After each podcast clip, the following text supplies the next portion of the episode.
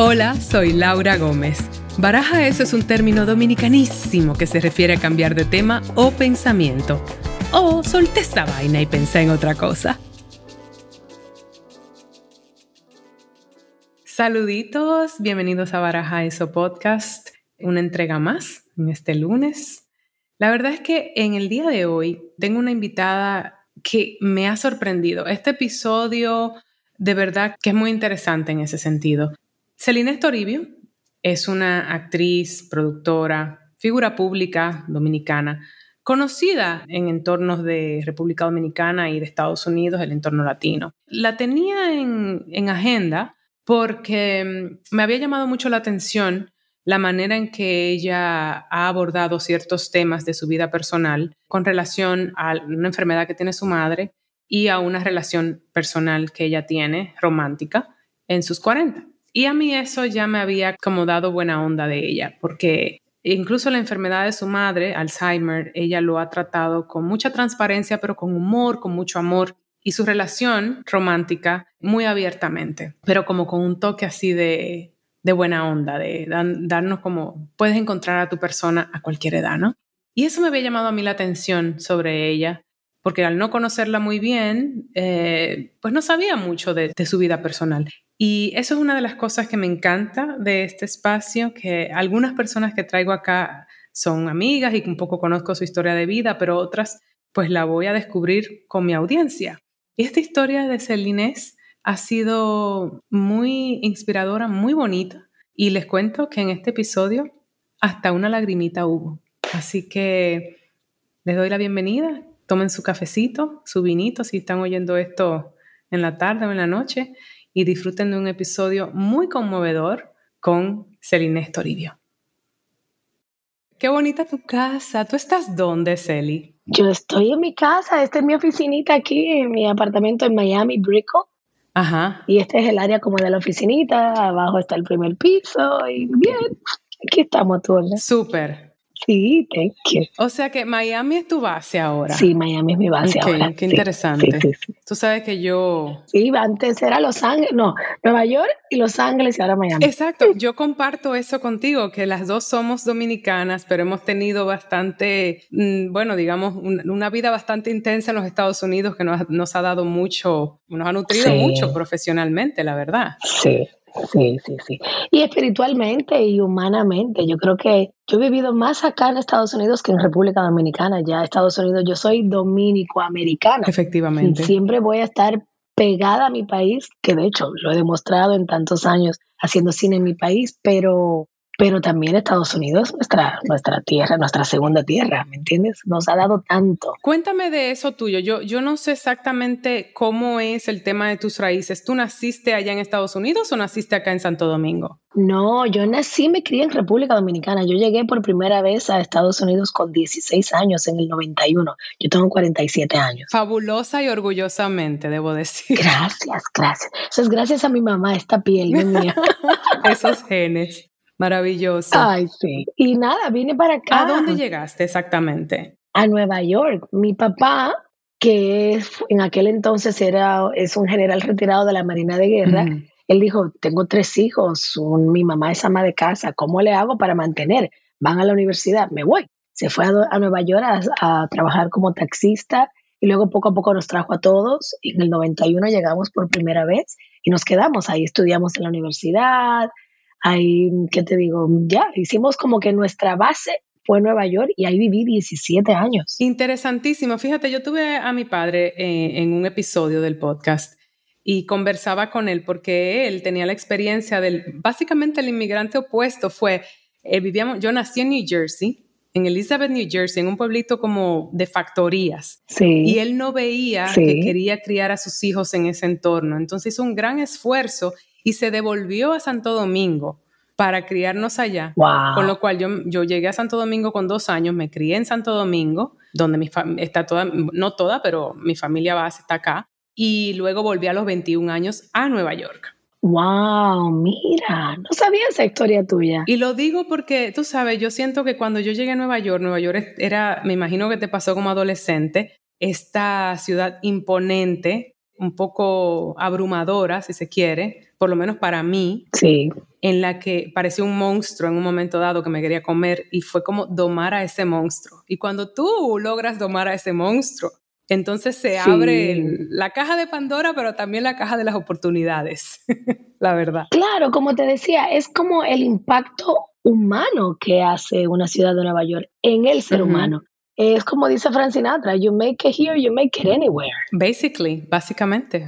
¿Y cómo fue para ti desde estar en, o sea, ¿en dónde llega, a dónde llegaron ustedes en la ciudad de Nueva York? Llegamos a Washington Heights, el Alto Manhattan, y ahí, ahí hice mi carrera pública. Yo empecé eh, como presentadora de televisión en Univision 41. O sea, yo siempre soñaba con estar frente a las cámaras, ser presentadora, periodista, lo estudié, me gradué de comunicación social y teatro y la actuación siempre fue una parte secundaria para mí. Y ya luego, después de que Luisito Martín me dio la oportunidad haciendo una película en el 2005, recuerdo, que yo lo hice tan, tan mal porque era como una presentadora o una locutora en la pantalla gigante. Yo dije, yo no puedo, qué vergüenza. Yo me voy a Los Ángeles a estudiar esta vaina bien. O sea, vamos a darle el respeto que merece este craft. ¿Qué película de Luisito Martí fue esa? Si se puede saber. Se llamaba, se llama Los locos también piensan. Ah, claro, yo recuerdo esa peli. Yo, una niñita flaquita, una inocente, o sea, fue increíble. Pero me fui a Los Ángeles, ahí fue que dejé todo, Laura. Te estoy hablando, una decisión de una mujer, dejar radio, televisión, portadas, nombre, familia, me fui sola a Los Ángeles para aprender algo nuevo, empezar de cero. Y fue la mejor decisión que pude haber tomado. Es verdad que a uno le pasa eso, porque a mí me sucedió que yo aquí en Santo Domingo, yo comencé mi carrera en Santo Domingo actoral. Siempre fue la actuación lo que me, tú sabes, lo que me guiaba. Pero tuve la oportunidad de hacer, yo hice teatro y tal, ahí comencé, pero hice una peli aquí. Yo sabía que tenía aptitud, pero no tenía técnica, yo cero, me sentía muy perdida y tenía como norte pero para mí era Nueva York, quiero ir a estudiar actuación. Y te, me identifico, excepto que yo no tenía un nombre hecho, como tú ya habías establecido un nombre. Uno no piensa en lo que representa eso, soltar esa identidad y esa lo que representa como estabilidad, ¿verdad? Estabilidad económica, estabilidad profesional, esa zona de confort. O sea, yo tú sabes esto, Los Ángeles y Hollywood no es de lo que tú hiciste, es de que yo no sé qué estás haciendo ahora. O sea, y más en la televisión. Yo llegaba y decía a un agente, no, porque cuando estaba buscando agents, yo decía, no, porque es que yo hice este programa de béisbol y, y, o sea, eso no vende aquí, gran cosa, so what? Y yo tuve que como que es como que una bofetada al ego y caer hacia abajo y decir, ok, let me get this, vamos a agarrar este toro por los cuernos y pasar por los cambios emocionales míos, porque estás sola, es mi primera vez. Es que yo me hice mujer, a mí Los Ángeles me, me hizo mujer, de verdad. Y a mí Nueva York, ¿viste? O sea, que domamos esos monstruos. Qué interesante, porque un poco es eso. Yo vengo explorando mucho eso también de esos terrenos inciertos, tú sabes lo que te brindan, como que te hacen gente, efectivamente. Guayar la yuca, pasar trabajo, te hace gente. Sí, sí, sí. No hay manera de no agradecerlo. Pero entonces tú venías de una ciudad como Nueva York, cuando, te, cuando tú estableciste todo eso, que tengo entendido, según lo que encontré por ahí, que incluía modelaje, ¿correcto? Sí, es que yo estudié modelaje en Dominicana. Ok. Yo siempre quise ser, yo me recuerdo, yo era de las que se ponía una toalla larga y doblaba un periódico y era mi micrófono y quería modelar y las fotos con mis primas y todo. Yo era la que estaba muy posando y no sé qué. Y estudié modelaje allá en Dominicana, en la FEM Elegant. Y luego es que me voy a Nueva York con mi familia y empecé a hacer comunicación social. Y en la universidad era muy activa la presidenta del Club de Comunicaciones. O sea, siempre estaba siendo líder, siendo emprendedora y siendo, siendo como que dando el frente, ¿no? Representando grupos, liderazgos. Siempre he estado así, siempre he sido muy extrovertida y muy, muy activa. Sí. Hablemos de eso de emprendedora, porque eso a mí me interesa mucho. Tú sabes, esta carrera actoral es muy pasiva. Eh, a veces uno está esperando que las cosas pasen y de verdad que yo creo que llegó un momento, yo también me identifico con eso de mi carrera, en que yo me sentía, esto no puede ser mi vida. yo no puedo estar sentada en un mueble pensando que, o sea, frustrando. Esperando por un casting. No, y frustrándome porque además te da un sentido como de tu valor está atento a lo que el otro diga y que te acepte o no en un proyecto cuando a veces esas cosas no tienen nada que ver con talento en absoluto, tienen que ver con, bueno, una serie de variables.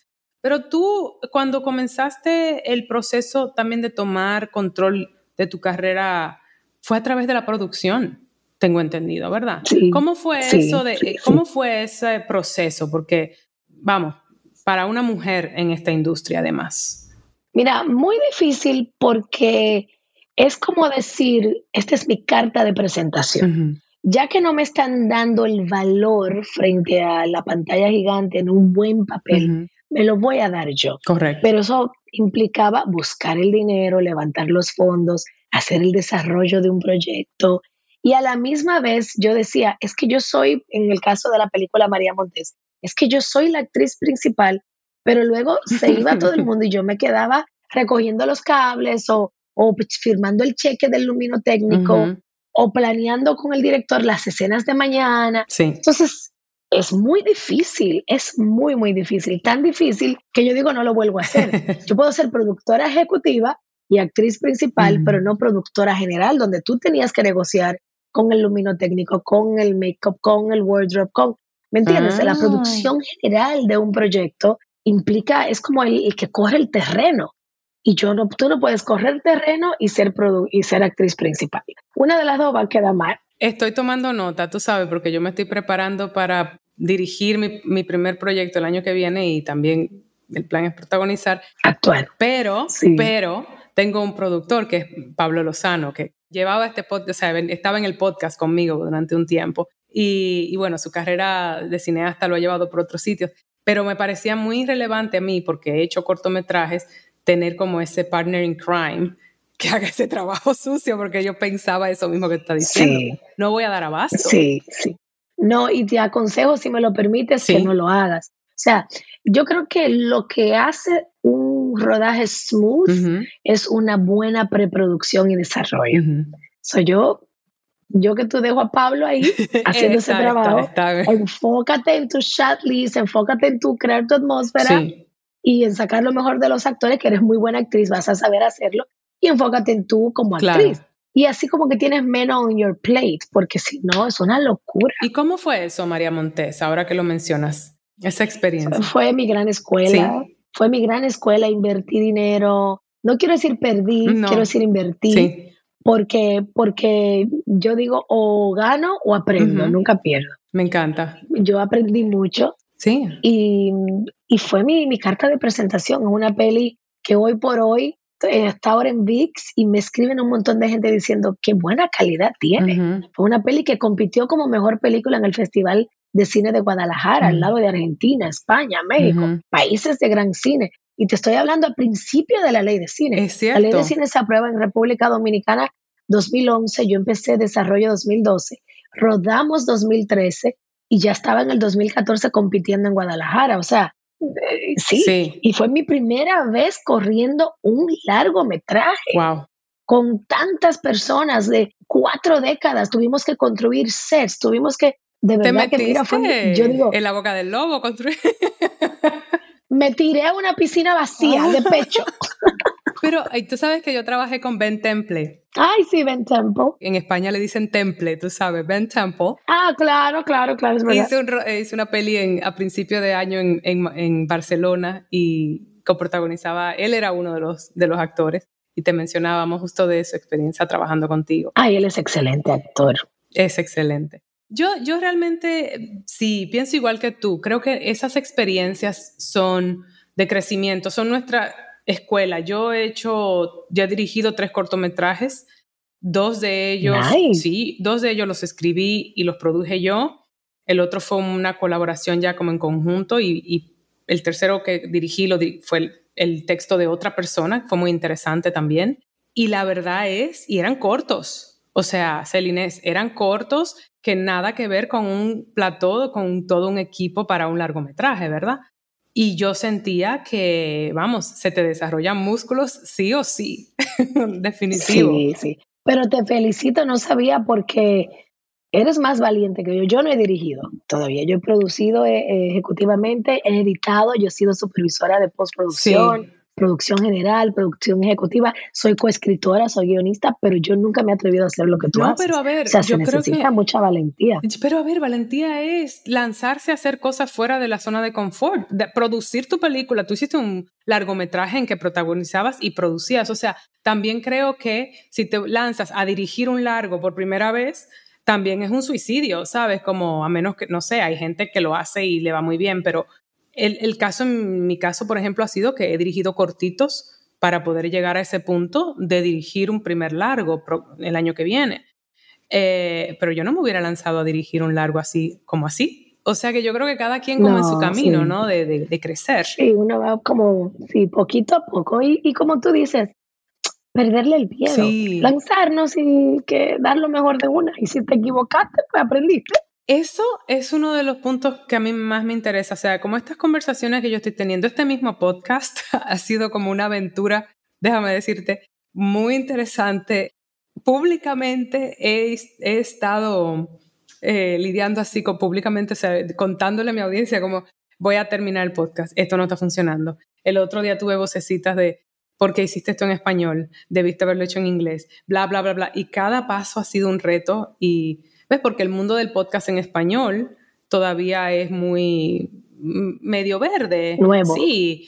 Y mi audiencia no era mayormente hispanoparlante. A veces hay gente que ni sabe que yo soy de, estos lados, ¿sabes? Pero una cosa, ¿por qué no lo, lo tratas que en una semana lo tienes en español, en otra en inglés. It's okay. Así estuvo, así estuvo en un momento, pero ahora mismo estamos en este terreno en español para poder tener un solo camino y enfocarnos ahí.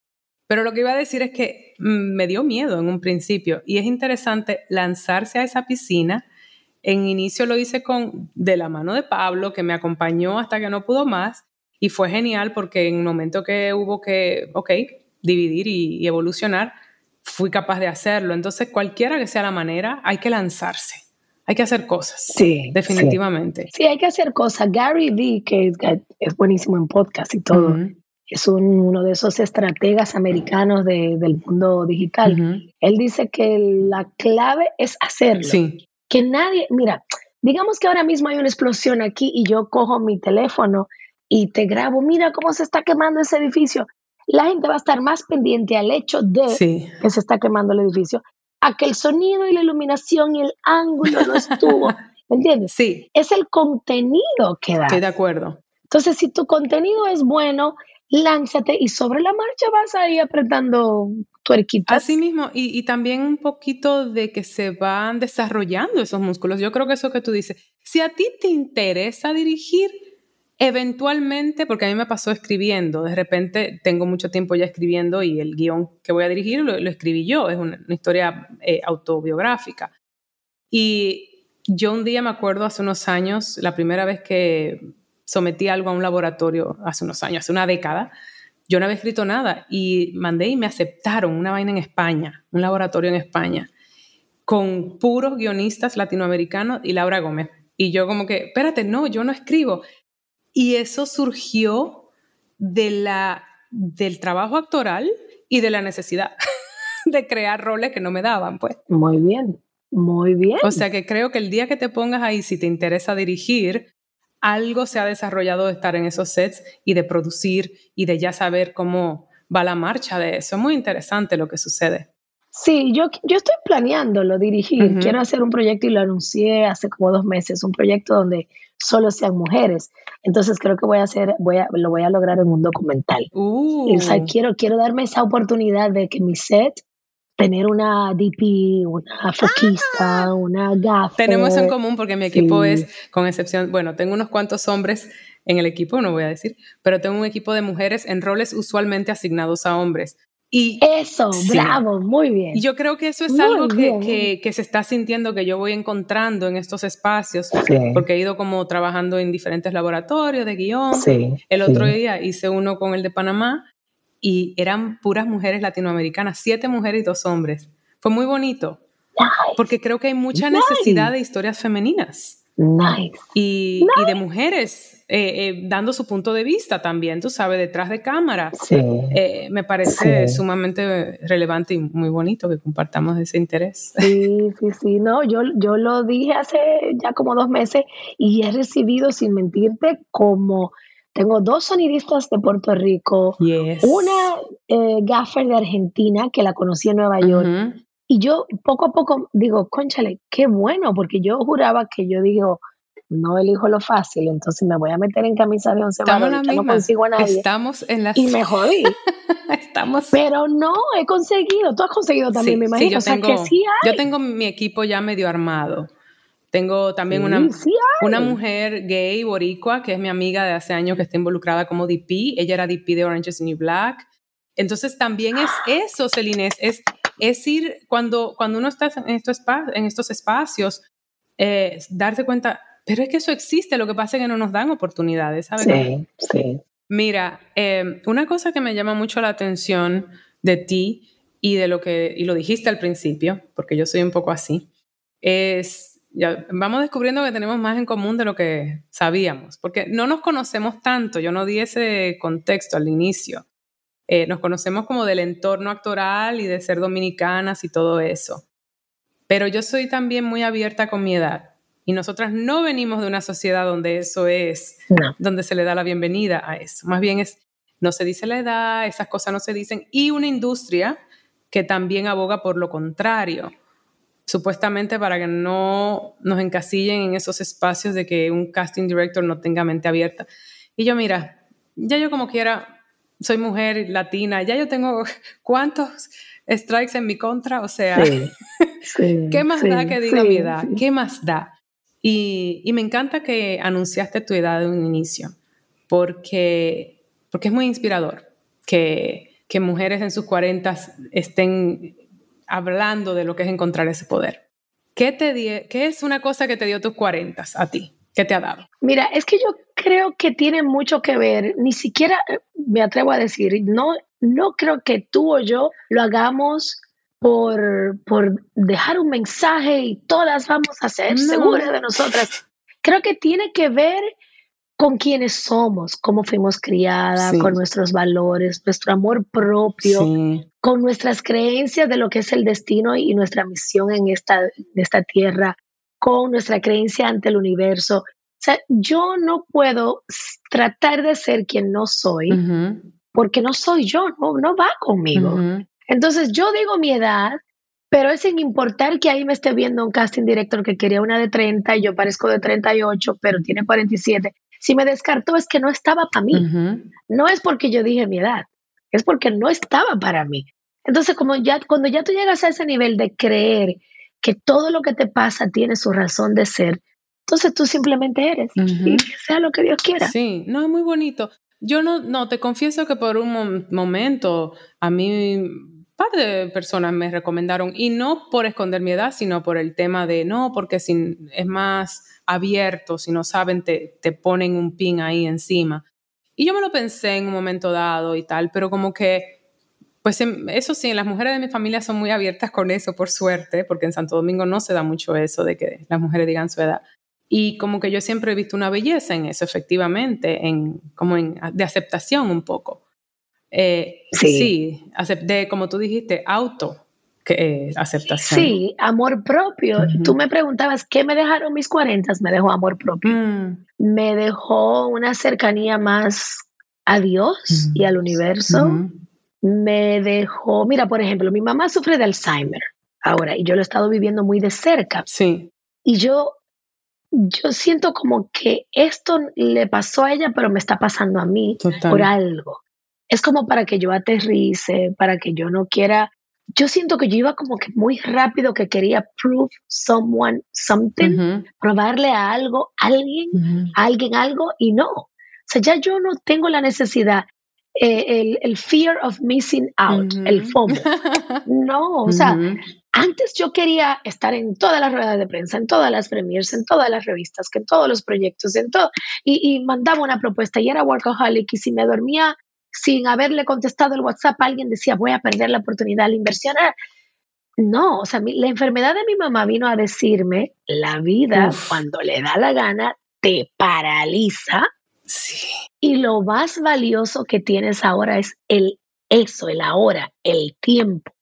Entonces, estate presente, toca a tu mamá, eh, o sea, estate aquí mm. contigo, no estoy como que pensando, ay, ¿qué hora es? Ya me tengo que ir a la tienda. O sea, no, be present. Qué bonito. Entonces, eso me dejó a mí los 40. Me dejó el amor propio, el apreciar el ahora, el, el no temerle a no estar en un proyecto, el no temerle a, no, a no estar en una portada, en una revista, el no temerle a no, ven, que está fulano de tal, el director, el agent, pasa por aquí. No, ah. que en Los Ángeles, en Hollywood, se vive mucho eso. La gente está en una fiesta, pero tiene tres más en la misma noche porque piensa que en esta fiesta va a conocer el que es, no lo conoció y se va al otro. Ay, eso me agota, o sea, no puedo más. Eso es agotador y yo siento lo mismo. A mí en el caso mío vino de la pandemia y sufrí de insomnio y tal, pero me interesa mucho eso ¿qué me estás diciendo de tu madre? Porque primero debo decirte que esas historias que tú compartes en tu Instagram, me, ha gustado mucho como tú has compartido vulnerablemente, pero con humor, esa situación de tu madre y con mucho amor y se siente muy palpable. ¿Y cuándo, qué edad tú tenías o hace qué tiempo a ella la, le detectaron el Alzheimer? Hace, hace tres años. Y mira, esto me lo dijo un eh, neurólogo y un gastroenterólogo. La enfermedad del Alzheimer se reproduce más a través de cualquier padecimiento estomacal. El estómago es tu segundo cerebro. sí. Entonces mi mamá sufrió de una pancreatitis aguda con necrosis, que es infección en el páncreas. A raíz de ahí, ella nunca más ha vuelto a ser la misma. O sea, su cerebro ha dejado de funcionar igual. Pero eso viene por la alimentación, por los hábitos alimenticios, por la nutrición. Y ella, después de ahí, todo, o sea, y fue, mira, la pandemia, yo me la llevo a Los Ángeles a pasarse su cumpleaños conmigo febrero 10. Y era por un mes, de febrero 10 a marzo 10. Se empieza a decir que viene el COVID y que todo el mundo va a estar lockdown, trancados, marzo 13, viernes 13 de marzo del 2020. Y ya nosotros teníamos vuelo el 15 y yo dije, ya, aquí nos quedamos. Pero cuando yo empiezo a vivir con ella en el día a día, es que me doy cuenta que, que donde hacía el café, la greca de hacer café, la quería guardar en la nevera, en el refrigerador. Entonces empiezo a ver como cosas que no estaba bien o que me preguntaban lo mismo tres veces o que ya no, no se acordaba mi nombre, me decía el de mi hermana. Y ahí es donde prendo la alarma, o sea, yo digo, ok, aquí está pasando algo. Y como duramos en confinamiento cuatro meses juntas, ahí es donde ya la veo súper desarrollada, neurólogos, citas médicas, y me mudé a Miami con ella, porque entonces ya no se estaba cuidando con la mascarilla. Mi pánico no era yo tomar el COVID, era ella, porque ella era de alto riesgo. 77 años, diabética y con Alzheimer. O sea, mi terror. Y yo dejé todo, yo mi apartamento amueblado, todo, bajé los gates y me mudé con ella en su apartamento a ser su cuidadora a tiempo completo en lo que yo ubicaba que el seguro le cubría una nana, la otra home attendant, no sé qué. Y ese proceso me tardó dos años. o sea, yo le regalé de mi vida dos años a mi mamá, pero para mí fue como que ella me los regaló a mí porque aprendí tanto del ser humano aprendí tanto de que no somos nada, de que la fama, el dinero, las películas, mm. nada es nada, nada es nada a la hora de una enfermedad. Increíble eso. ¿Y dónde tú estabas? Con ella aquí en Pembroke Pines, en la Florida. No, cuando te mudaste, dices que te mudaste con ella, pero ¿dónde tú estabas? Aquí mismo. Ahí... En Los Ángeles. No, en Los Ángeles. Yo vivía en Los Ángeles. Yo me divorcié. Sí. Duré 10 años viviendo en Miami. Cuando me divorcio, vuelvo a Los Ángeles a buscar el sueño de actuar en Hollywood, las películas, no sé qué. Tenía ahorros. Vamos a sacar un apartamento y un carro y vamos a vivir el sueño de la meca del cine. Y vino la pandemia, me di cuenta de la enfermedad de mi mamá, cerré todo y me mudé con mi mamá aquí en Miami. Qué interesante. A mi mamá la operaron del cerebro, de un tumor en el cerebro, en el noviembre del 2019. Eh, mi madre cumpleaños el 12 de marzo, ¿ok? yo estaba en Los Ángeles volviéndome loca porque el 13 de marzo ya mi mamá tenía, la semana de esa semana mi mamá tenía COVID y mis papás, a, a mis padres le dio COVID la semana de. Ay, Dios mío. Y Laura se volvía loca desde Los Ángeles y me entró, yo tenía insomnio y se me puso eso crónico y tenía una ansiedad de volver a Santo Domingo y en ese proceso que yo tenía mi apartamento en Nueva York, pero yo estaba en Los Ángeles por un rato en, este proceso de escribir el guion, fui, entregué mi apartamento en Nueva York porque le cayó además chinche. La vida tenía un plan para que yo dejara Nueva York y fuera a conectar con mi familia y a lidiar con mi insomnio en la naturaleza. Sí. Y ahí todo eso pasó en ese mismo momento también. Yo creo que la pandemia también fue un momento de mucha transformación y sigue siendo para el que lo quiera tomar. Exacto. Y que fue el caso tuyo. Y se conectan esas, esos elementos. Sí. Y la verdad es que me identifico con lo que tú hiciste porque en su momento yo estaba, cuando mi mamá la operaron, la operaron del tumor del cerebro, imagínate lo que es eso para la familia. Me imagino que tu mamá suena como la columna vertebral, estas mujeres dominicanas fuertes. Mi madre lo es. Yo también solté todo. Yo solté todo y le dije a mi manager, no me mandes nada, yo voy a entregarme a mi madre ahora mismo. Muy bien. Y eso no, no nos lo quita nadie, ¿no? Esa satisfacción de saber que devolviste. Sí, porque ¿sabes qué pasa? Tú estás devolviendo, como dices, pero estás también como, ¿cómo te puedo decir? Es como si estás identificando tu real valor. Porque Laura, tú lo sabes, tú puedes ser la top, top, top actress que tú admires, que no sé, una Meryl Streep, la gran actriz Meryl Streep. Pero si no tienes amor, si no tienes familia, si no tienes salud, ¿de qué te sirve? ¿De qué va? Sí. ¿De qué va la vida? Esa es la realidad. Y entonces una, una preguntita, te mudas a Miami, estabas divorciada, eso, eso levantó mis antenitas, tú sabes, yo también soy divorciada, yo he pasado por Estoy solterísima ahora, pero en un lugar muy bonito, me siento muy a gusto, por primera vez como muy a gusto, eh, con la libertad. es muy bonito, porque tú sabes que eso toma tiempo, encontrar ese espacio de satisfacción personal en donde te encuentras. Siempre uno quiere donde, estar donde no, donde no está. Te iba a preguntar, ahora sé yo que te voy a entrevistar a ti. ¿Estás muy a gusto con la libertad o estás muy a gusto con la soledad? Con las dos cosas. Con la soledad me brinda libertad. Y en lugar de, de pelearme con esos espacios, o en lugar de pelearme con la soledad, es como, ok, pero esto es un regalo. Esto también me da libertad. Es como descubrir el regalo que hay en ese espacio. Wow. Entonces yo sé, me imagino que estuviste en ese lugar después de tu divorcio. Yo sé que tú estás enamoradita ahora. Sí. Óyeme, yo estuve en ese lugar donde tú estás tres años y medio sola, mm. en Los Ángeles, California. Uy, no, en Los Ángeles. No hay, no. no hay buenos partidos, donde el mesero, el entrenador quiere ser actor, y donde, mira, un profesor mío de actuación, Arthur Mendoza, decía, nadie se muda a Hollywood con la abuela. Entonces, ¿qué significa? Que todo el mundo se muda solo y en búsqueda de llenar un vacío. Sí. Sea actoral o sea espiritual o sea personal. Qué bien puesto tú sí. Exacto. Entonces, como mm. nadie se muda a Hollywood con la abuela, todo el mundo está en búsqueda. Sí. Pero con unos gaps, con unos hoyos increíbles. Y yo precisamente, cuando después de mi divorcio, es que yo dije, me voy a Los Ángeles a encontrarme a mí misma a face my demons, a enfrentarme con mis demonios.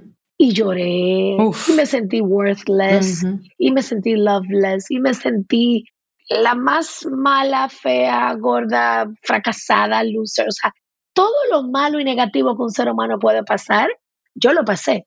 Y llegué a sentirme la mujer invisible. Yo decía, pero yo soy positiva, yo soy alegre, a mí ningún hombre me mira, y, yo, o sea, yo no me meto en lugares malos, yo voy como que a lugares bien, que la gente está bien puesta, educada, que una entablar una conversación, pero a mí no me pide mi número nadie. ¿Qué vaina es? Pero era como también donde tú te encontrabas, entonces era lo que, como uno se siente, es lo que sí. es muy interesante eso.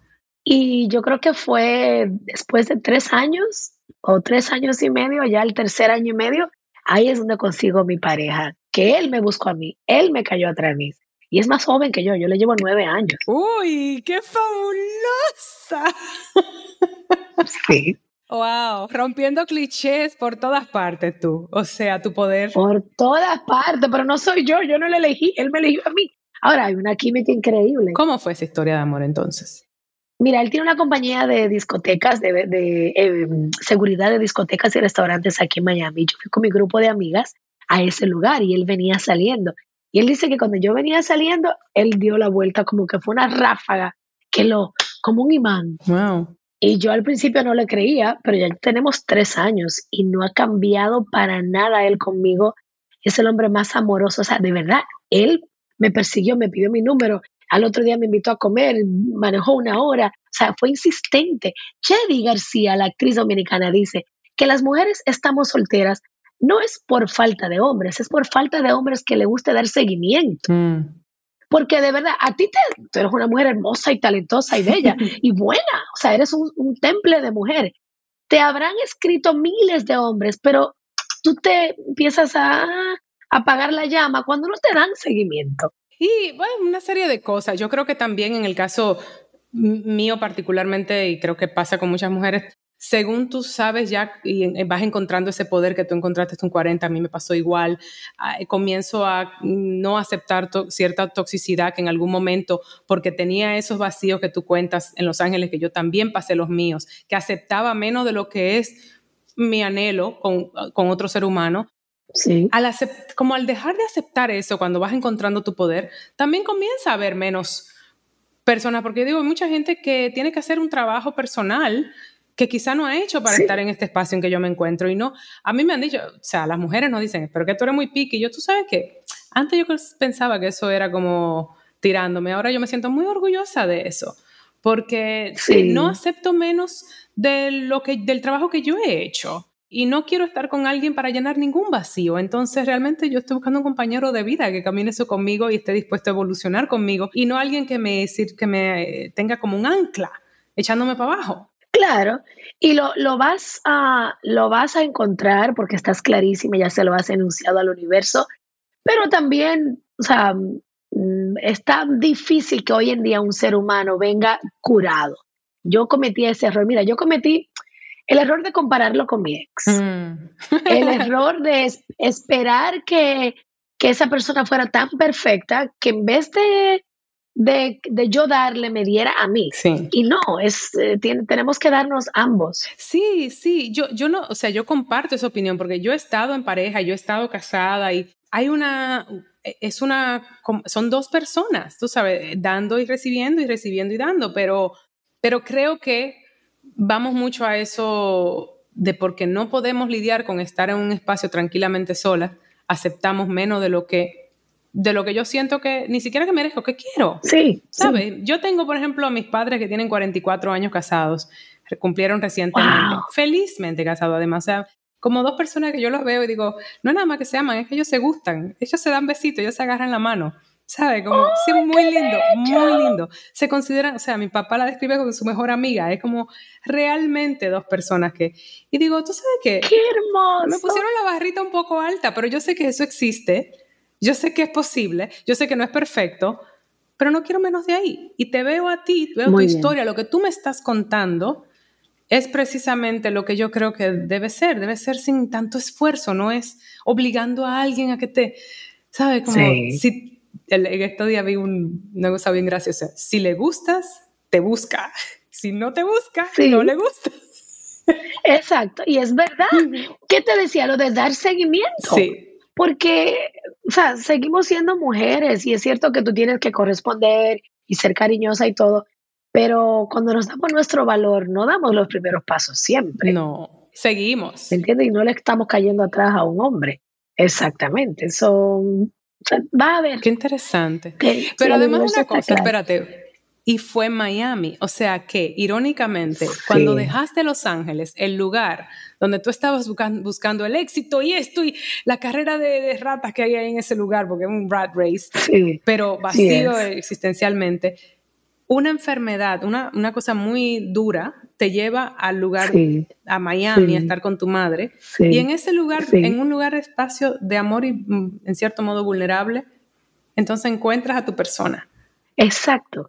Es que todo estaba escrito, todo estaba escrito y, y bien escrito y nada pasa por una, o sea, sin razón. Todo pasa por una razón y lo que no pasa también es por una razón.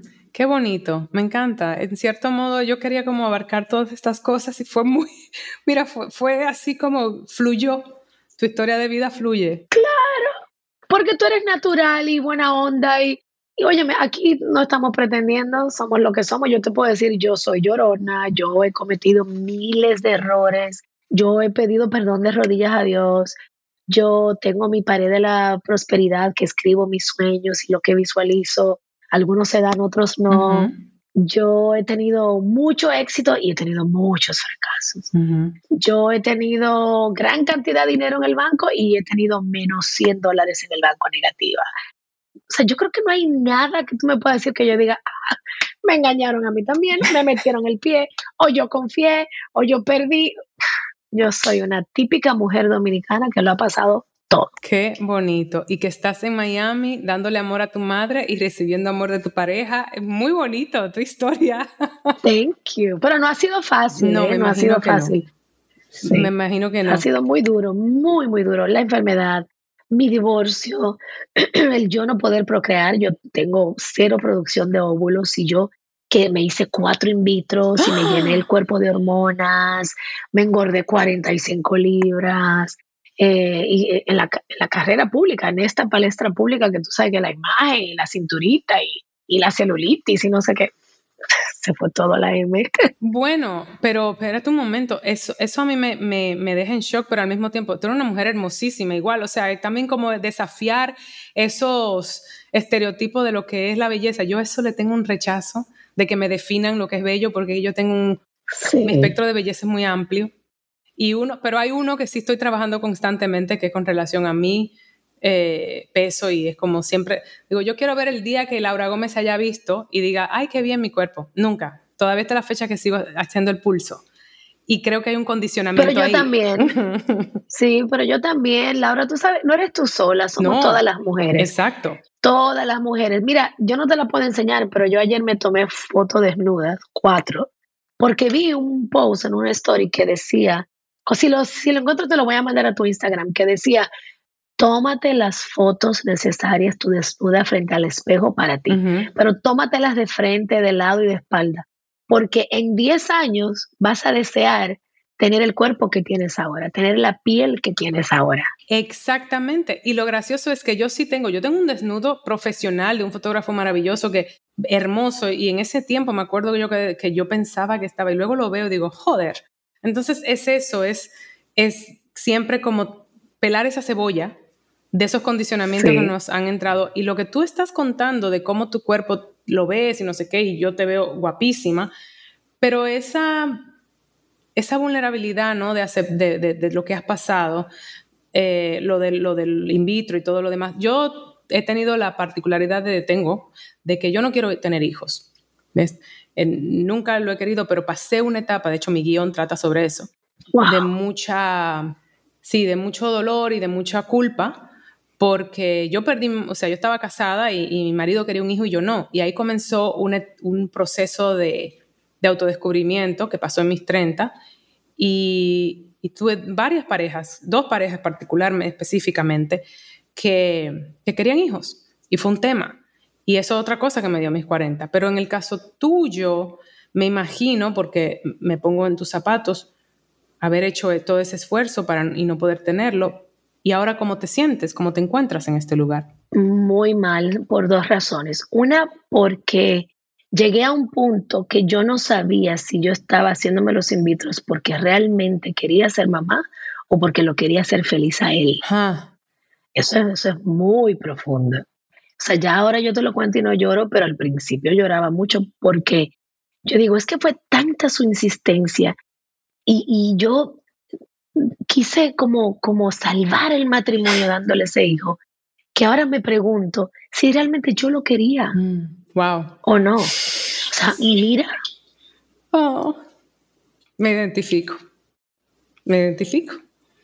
Pero qué bonito encontrar tu poder. Sí, exactamente mira lo que, lo que me enseñó, lo que te decía ahorita, no se gana, pues no se aprende. Me pongo de una vez, que imagínate. Entonces es, muy difícil. Pero mira, a mí se me aguaron los ojitos también con lo que te acaba de contar. O sea, porque, porque creo que es, muy hermoso encontrar tu poder y comenzar a, quererte y a perdonarte, porque uno tiene como que también perdonar a esa parte joven de uno que, que quería amor, porque lo hizo por amor, pero se olvidó de quererse a sí misma antes de que, de, que otra persona te, ¿sabes? Sin querer tirarle nada a, la otra persona, es como tomando responsabilidad personal. Claro, claro. Y no, y no tener las herramientas para decir, ya basta, ya. O sea, es lo que tú quieras es tu cuerpo. O sea, estamos hablando que inyectarte hormonas durante dos años es, mi cuerpo, mi salud, mi vida. Me pudo haber dado un cáncer o algo, pero, pero nada, son como cosas que uno va aprendiendo a qué no hacer. Yo siempre digo, yo tal vez no sepa lo que quiero hacer, pero estoy más clara que nunca en lo que no volvería a hacer. Ok. Y ahora que estás en este espacio, ¿contemplarías adoptar o ahora mismo estás muy feliz en este espacio de, de ser soltera, no, soltera pareja, pero sin hijos. No, mira, sí, eh, queremos adoptar en algún, en algún momento, pero él también, para que tú veas lo que es la vida, cuando yo lo conocí, sin él saber que yo no podía dar hijos, él me dijo, yo no quiero hijos. Y yo, wow, me lo mandó Dios. Tú sabes, porque un hombre hoy en día joven, su sueño puede ser ese, ¿no? Pero él dice que él está muy claro que no, que él no quiere hijos. Entonces, lo hemos hablado, lo hemos hablado de formalizar la relación y adoptar, pero todavía como que no hay prisa y yo digo, no sé qué va a pasar, no sé. Qué bonito. Ahora mismo están disfrutando el ahora y yendo un día a la vez, que es como debe de ser. Exacto. Qué bonito. Exacto. Es que cuando tú ves, no sé, la guerra de Ucrania o cuando tú ves gente loca como Putin, el ruso, o cuando tú ves los tiroteos aquí, tú dices, nada, espérate que nada en nada, exactamente. Entonces, como que mejor vamos a vivir hoy, ¿qué vamos a hacer esta noche? ¿Qué cenamos hoy? Y te concentras en el hoy. Y en ti.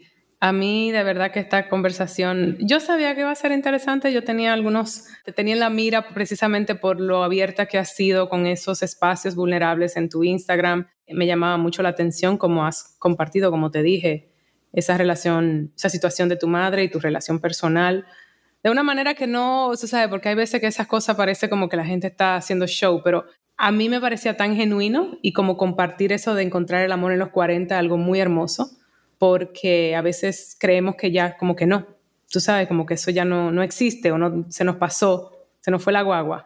Y, y tu historia, cuando la compartes, me, me, da esa sensación un poco como Chelsea Handler. Es como tu persona está ahí. Ay, sí. ¿Sabes? tu persona está ahí. Sí, y, quién sabe, a lo mejor es breve, a lo mejor, no sé, yo estoy ahora mismo en un lugar muy bonito, mi persona soy yo ahora mismo.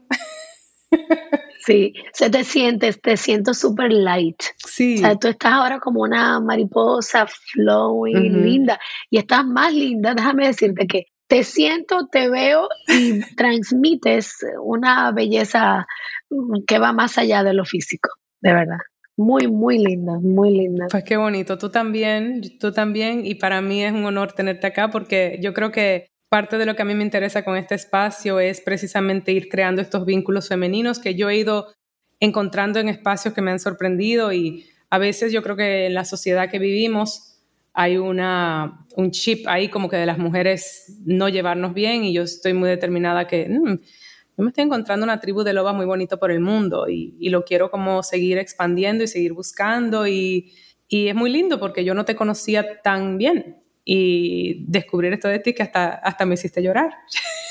Ay, tan bella. Mira, yo a ti te admiro desde que empezaste, yo creo que yo recuerdo que yo vi o lo tengo, un recorte de periódico donde salimos tú y yo. Tú grandota en la página y yo chiquitita al lado. ¿Qué dices? Que de eso, eh, creo que fue el listín diario que nos hizo un recorte, lo voy a buscar. yo, recuerdo que yo estaba casada cuando tú, tú dices eso. Y yo, digo, ¿y esta chica quién es? No, de verdad, y tú así grandota la foto, tú y ¿y esta chica quién es? Ah, me interesa, mira qué bien, una dominicana making it in Hollywood, good. Recuerdo eso. Y desde esa vez siempre, siempre te he admirado. y donde quiera que hablan de ti o si puedo recomendarte, lo o sea, yo Sí. Yo soy de las como que yo no ando en esa onda de que no, no, no, quítate tú para ponerme yo. No. No, no, hay, hay bizcocho para todas. Eso yo pienso también. Exactamente. Cuentas conmigo, eh, te debo, cuando, cuando yo vaya, tenemos que darnos un buen vinito juntas para hablar. Un buen vinito. Aquí nos vemos. Muchas gracias. Yo también. Gracias por compartir tu historia de vida. Eh, de verdad que me, me, sentí muy identificada y, y, te agradezco porque pues es muy privado y fuiste muy abierta y gracias por barajar eso conmigo aquí. Bueno, es que tú, el baraja esto tuyo es como un es como una sala de una casa, ¿me entiendes? Me sentí muy a gusto, en serio. Mira que tú sabes, a ti te entrevistan mucho también y a veces no saben ni cómo entablar el tema. Tú no, tú eres muy light. Eso es muy bueno. O sea, tienes otro talento que no solamente la actuación y la dirección y la escritura, ahora también eres buena moderadora. Eso es buenísimo. Yo soy, yo estoy buscando comunidad, Celi. Yo estoy buscando amigas, yo estoy buscando gente, yo estoy buscando mi tribu y eso es lo que es este espacio y también compartiendo lo que es la gente de mi entorno que conozco, las caribeñas, las latinas, ¿sabes? Entonces yo creo que es eso que viene de ese lugar.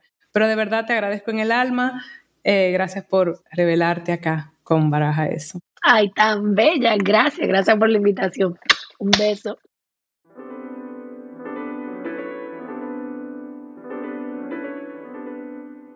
Bueno, Celinés, no es que superara mis expectativas, yo sabía que iba a ser un buen episodio porque me daba la sensación de que ella, por lo que había visto en las redes, era muy abierta y transparente. Pero bueno, uno nunca sabe cuánto la persona está dispuesto a dar y, a, revelar. Pero les cuento que ustedes porque no nos vieron, pero en ese momento en que ella se quebró, yo me quebré con ella. me tuve que secar las lágrimas. Eh, qué gusto, qué gusto me ha dado. Y, quedamos ahí conectadas, me mandó un mensajito, me, dijo, ya, somos de la tribu. Y eso me encanta. Me encanta cuando estás, no sé, abrirse a, que alguien te exprese algo de su vida y que eso sea un momento de unión, de comunión y de comunidad. De verdad que, que me da mucho gusto. Espero que hayan disfrutado la historia de vida de, de Celinés. Yo creo que fue más que inspiradora en muchos sentidos y todo lo que ella comentó sobre el estar presente, presente con su madre, presente con el amor. Qué bonito. Yo he quedado fascinadita con la historia de Celinés. Gracias por acompañarnos en este espacio y ya saben, si les gustó el episodio, compártanlo, háganlo sonar dennos unos comentarios en Apple Podcasts, califíquennos en Spotify, que eso ayuda a que otras personas nos vayan encontrando y por supuesto síganos en nuestras redes sociales. Muchas gracias y hasta la próxima.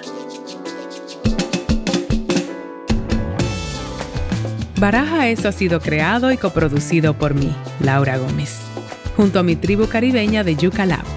Música original de Stu Mindeman. Síguenos en nuestras redes sociales arroba baraja eso podcast y arroba ms Laura Gómez.